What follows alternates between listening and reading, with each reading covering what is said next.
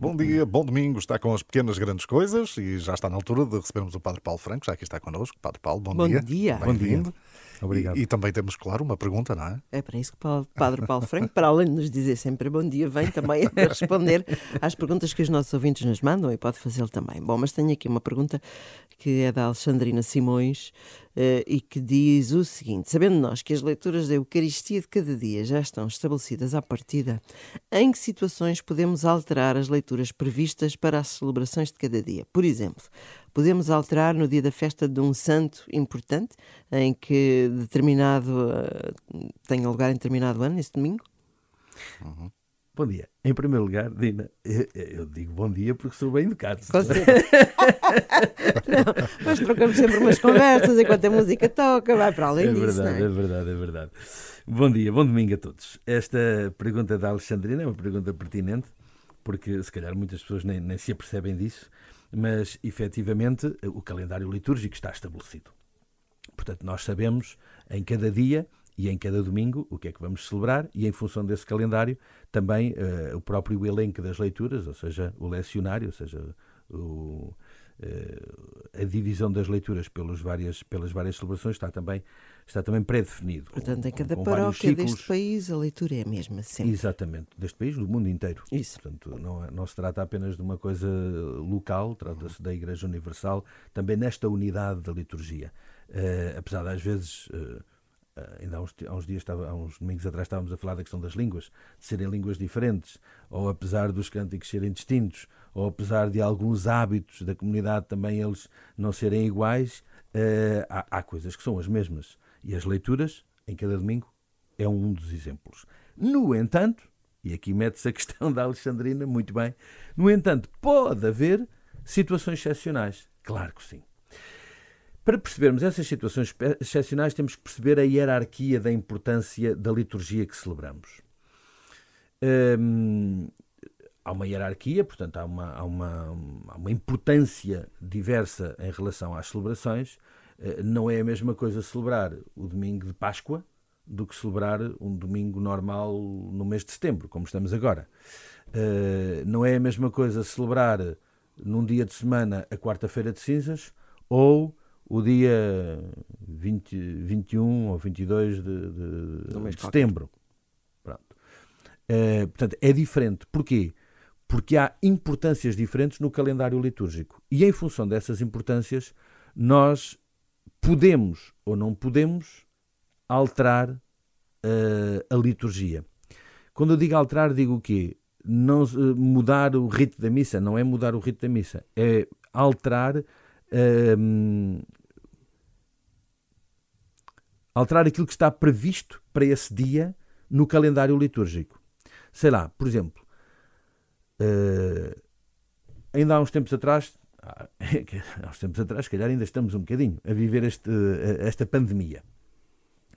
Uh, ou, por exemplo, agora, neste ambiente de guerra em que, em que o mundo está mergulhado, muitas vezes ouvimos o Papa a sugerir que em todo o mundo se, uh, se, se celebre missa, missa pela paz ou no tempo da pandemia celebrava, uh, celebrava a missa também com, com, com, o rito de, enfim, de pedir pela, pela, pela erradicação da pandemia, ou em, situa ou em situações e em povos que têm problemas graves climáticos, poder também rezar por essa intenção. Existem, por isso, algumas missas votivas, ou seja, para determinadas necessidades, que podem ser celebradas com essa intenção.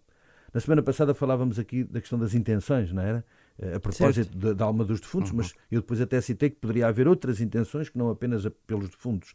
Claro que nós podemos sempre, porque acreditamos que a missa tem graças especiais, como todos os sacramentos, pedimos também, podemos também pedir, suplicar a Deus por alguma razão especial. E aqui está. E em função disso, nós podemos mudar a liturgia, mas mudar em dias que é possível mudar. A Alexandrina punha aqui a questão das festas de santos também. Por exemplo, está definido que no dia. dar aqui um exemplo. No dia 25 de janeiro é a festa da conversão de São Paulo. Mas há uma paróquia que está dedicada e tem como seu oráculo São Paulo, e nessa, nessa, nesse ano, o dia 25 calha, calha à sexta-feira, e o domingo é dia 27. E as pessoas, como à sexta-feira estão a trabalhar, não conseguem ter um momento festivo na celebração.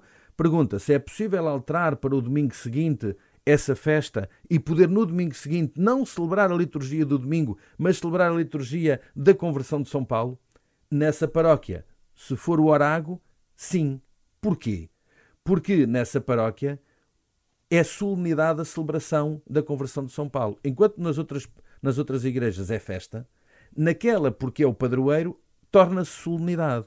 E ao tornar-se solenidade, tem uma prevalência sobre o domingo do tempo comum, neste caso, Certo. porque é, é, é considerado apenas festa e não solenidade. Ah, então e se isso acontecesse na altura da Páscoa, num domingo da Páscoa? Já não. Porquê? Porque o domingo de Páscoa já hierarquicamente se sobrepõe. Portanto, depois existe aqui umas, uns princípios, que obviamente temos que respeitar, mas, regra geral, se o horário da, da, daquela paróquia uh, a calhar um dia de semana e se se pretender alterar para o domingo seguinte, regra geral é possível, porque se torna solenidade nessa paróquia e pode ser feita essa passagem para o domingo seguinte. Uh, é, é, não, não pode ser feito quando se, tratam, uh, quando se trata de datas em que é impossível claro. alterar a liturgia. Por exemplo, durante a Semana Santa não se pode alterar a liturgia de nenhum dia da semana. Até mesmo da segunda, da terça, da quarta não se pode.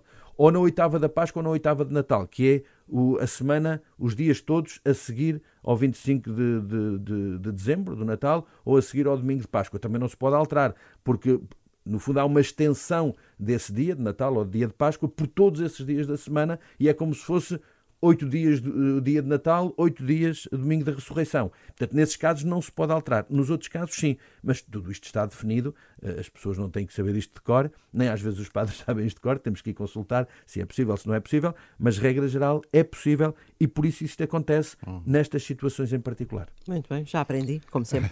é verdade. E, eh, Padre Paulo, durante a semana, por vezes também, eh, enfim, em dias especiais, pode haver mais do que uma leitura.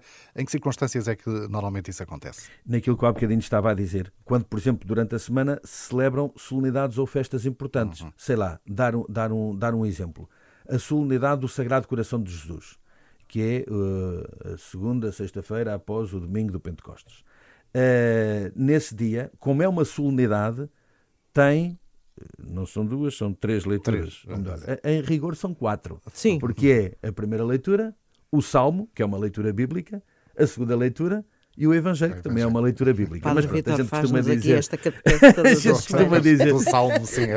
A gente costuma dizer duas horas. Sim, sim. Pronto. Mas nesta linguagem mais comum, sim. Portanto, nestes dias em que é uma solenidade, então nós hum, temos a, a primeira leitura, depois o Salmo, a segunda leitura e o Evangelho. Quando não é solenidade, só temos uma leitura, o Salmo e o Evangelho.